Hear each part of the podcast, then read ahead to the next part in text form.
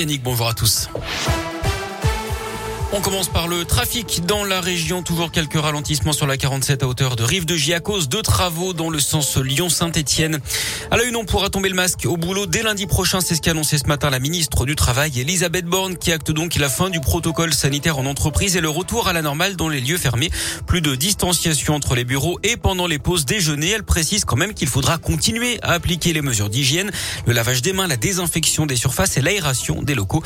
On rappelle que lundi prochain, le masque ne sera plus obligatoire dans les salles de classe non plus, ni dans aucun lieu fermé en général, sauf dans les établissements de santé les maisons de retraite notamment.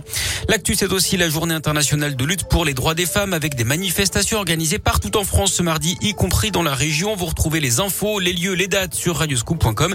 Et ce bad buzz aussi de la police nationale du Puy-de-Dôme en cause un tweet publié pour cette journée spéciale mais qui ne met en avant que des hommes.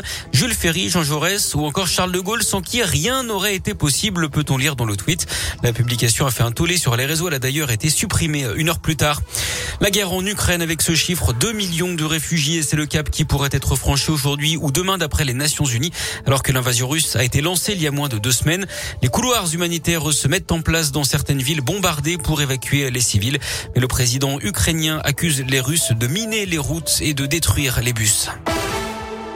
Journée de grève aujourd'hui dans les EHPAD. Les salariés d'Orpea sont appelés à cesser le travail ce mardi.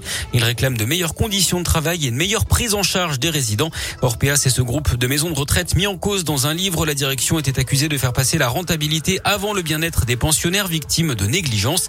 Le mode de fonctionnement de ces établissements avait d'ailleurs été épinglé par un rapport de la Cour des comptes. Les aides sur l'essence seront améliorées pour faire face à la flambée des prix de l'énergie. La redevance télé de 138 euros sera supprimée et le plafond de la prime Macron va tripler. Ce sont les principales promesses du candidat Macron hier pour son premier déplacement de campagne en région parisienne.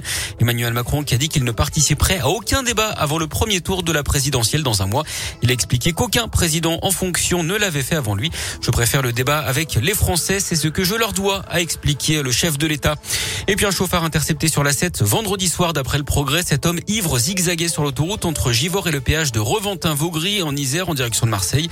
Ce sont d'autres automobilistes hein, qui avaient donné l'alerte le conducteur arrêté par les gendarmes avait 2 grammes d'alcool par litre de sang. Il avait déjà été condamné 9 fois, dont 4 pour alcool au volant.